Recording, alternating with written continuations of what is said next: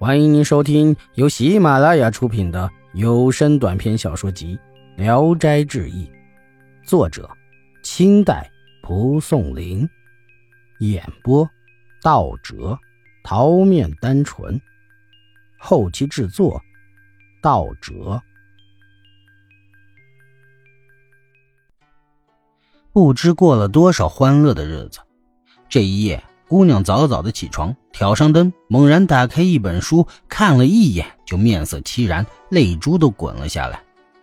禅公急忙起床问是怎么回事姑娘说：“你父亲快要到了，咱俩的事，刚才我用书来占卜，一打开就看到了李毅的《江南曲》，意思不太吉利。”禅公安慰她说。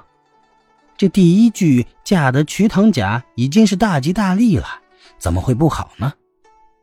姑娘听了这话，高兴了一点，起身道别：“咱们现在暂时先分手吧，要不然到天明就会被人说三道四、千夫所指了。”禅公抓住姑娘的胳膊，哽咽的问道：“假如父亲答应咱俩的婚事，我到哪里去通知你呢？”姑娘说。我会派人经常打听的，婚事能不能成，我都会知道的。禅公想下船送姑娘，他坚决不让送，一个人走了。没多久，禅公父亲果然到了。禅公渐渐把姑娘的事跟父亲说了，父亲怀疑他是找了妓女，把他狠狠地骂了一顿。再检查船里的财物，发现并没有少，这才止住不骂。一天晚上，父亲不在船上。姑娘突然就来了，禅公自是感觉难舍难分，可也不知道该怎么办才好。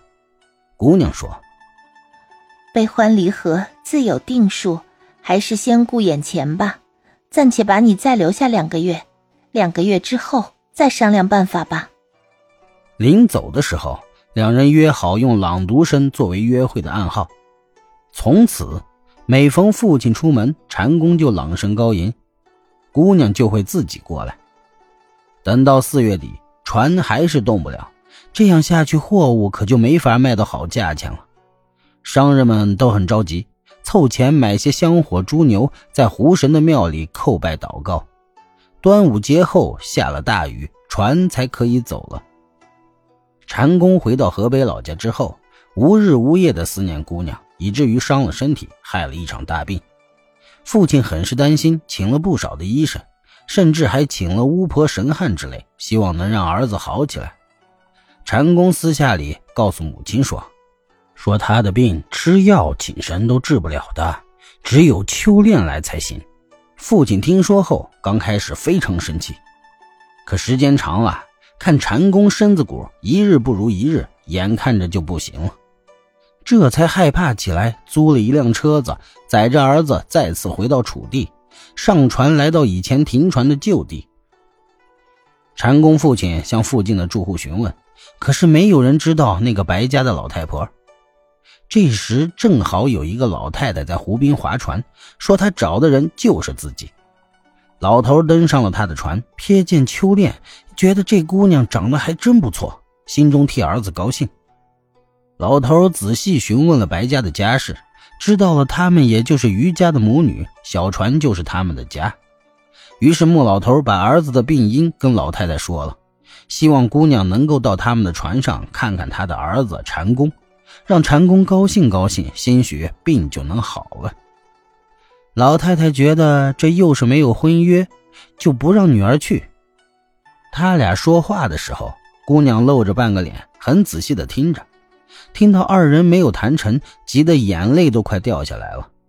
老太太看到女儿这样，又听着穆老头在一旁的苦苦哀求，就答应了。夜里，穆老头出去了，姑娘果然来了。她来到禅公床前，呜呜的哭泣道：“去年我这样，想不到今年你也这样病了。这种思念的滋味，看来你也尝到了。不过……”你现在身体这么虚弱，着急也不能马上就好，让我给你念首诗好不好？禅公很高兴的让他念，姑娘呢也是念了上回禅公给她念的王建的《罗衣夜夜》。禅公说：“这首诗代表了你的心事，念给我听怎么管用？不过听了你的声音，我已经觉得神清气爽了。你给我念‘杨柳千条尽向西’试试。”姑娘就念了。禅公夸奖道：“快哉！你以前给我念的诗里有一首《采莲子》，里有‘邯郸相连石寝坡’，我还没有忘。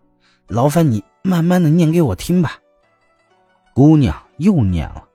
这首诗还没念完，禅公从床上一跃而起，说道：“小生我什么时候病了？”于是高兴的把姑娘抱在怀里，好像病全好了似的。过了一会儿，问姑娘：“我父亲跟你母亲是怎么说的？咱俩的婚事谈好没有？”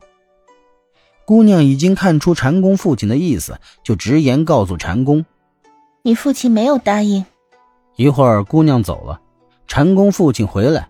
见禅公已经起床了，非常高兴，跟他又说了一些安慰鼓励的话。父亲呢，顺便说了一下见白家母女的经过，跟禅公说：“啊，这姑娘是很不错呀，不过余家女从梳小辫的时候就会划船唱歌，我不是嫌他们家的家境不好啊，只是怕她可能不真。”禅公没有答话。老头出门之后，姑娘又回来了。禅公把父亲的意思说了，姑娘说：“我知道的很清楚，天下的事欲速则不达，你越是欢迎他，他越是不愿意，应该让他自己改变主意，反过来求我们。”禅公就问他有什么计策，姑娘说：“商人重利，我有办法能够预测物价。刚才看了你们船里的货物，没有一样能赚得多的，你替我告诉你父亲。”买什么什么能获三倍的利，买另外什么什么能获十倍利。这些货物你们买了运回家去。假如跟我说的一样，那你父亲就会觉得我是个好媳妇。明年你们再到这里，你十八，我十七，还有的是欢乐的日子，有什么好担心的？